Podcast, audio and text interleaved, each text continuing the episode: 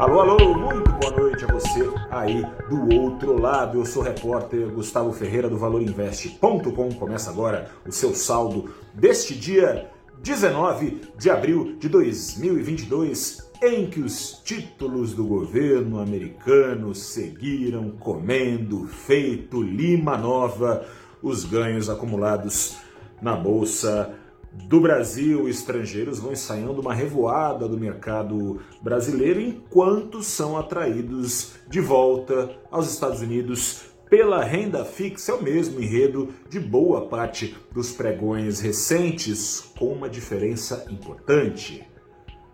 Dia sim, outro também, os títulos americanos, seus rendimentos em títulos de 10 anos, vinham renovando os maiores patamares desde o começo de 2019.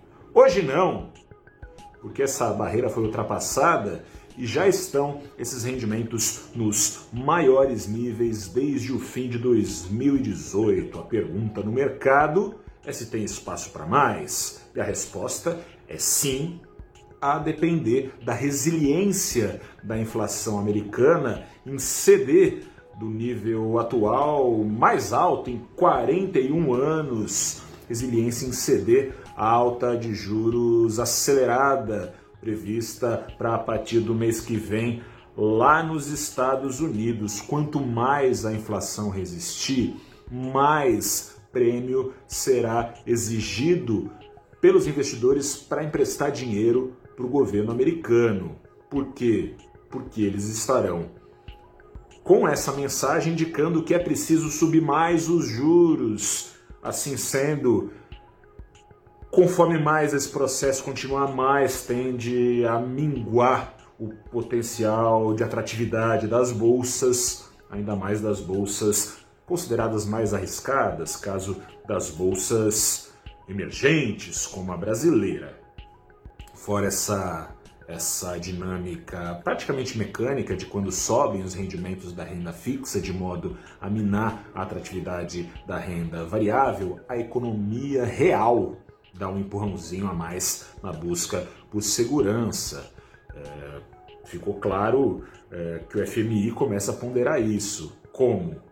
Com menos crescimento no mundo todo. Por quê? porque mais juros nos Estados Unidos atraem mais dólares, os outros bancos centrais são levados a subir também seus juros, de maneira a segurar dólares.